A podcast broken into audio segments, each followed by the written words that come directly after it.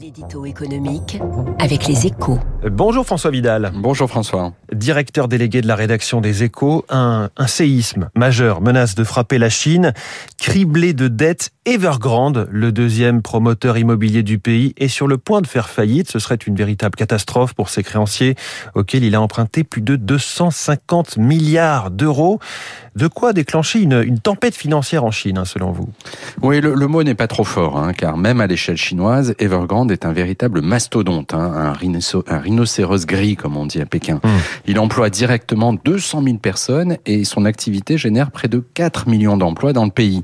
Quant à son empreinte financière, elle est tellement large, hein, vous l'avez dit, que son effondrement pourrait déstabiliser de nombreuses banques et même l'ensemble du secteur immobilier.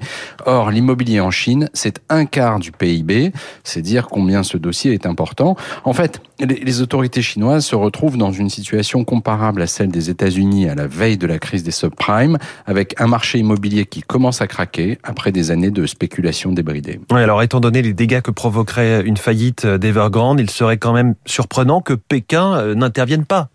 La Chine a les moyens financiers de sauver le promoteur, hein, c'est certain, mais ses dirigeants n'en ont manifestement pas envie. Le mois dernier, alors que la situation d'Evergrande devenait déjà alarmante, ils lui ont demandé de régler seul ses problèmes. Il faut dire que cette déconfiture ne pouvait pas plus mal tomber. Hein. Au moment où Xi Jinping vante sur tous les tons les mérites de la prospérité commune, censée réduire les inégalités sociales dans le pays, ce qui lui a permis d'ailleurs hein, de, de mettre au pas les géants du net chinois, voler au secours du propriétaire d'Evergrande, cinquième fortune du pays ferait mauvais genre. Mais vous avez raison François, hein, pour éviter une catastrophe majeure, il faudra bien qu'il s'y résolve, comme Washington, qui avait dû renflouer les banques de Wall Street en 2008 après avoir beaucoup tergiversé. Comment dit-on too big to fail en chinois? Je vais réviser euh, mon mandarin et je reviens vers vous. Merci François Vidal. Ce sujet qui est à la une de votre journal Les Échos ce matin, tout comme les pénuries qui menacent non plus seulement les usines, mais aussi les rayons.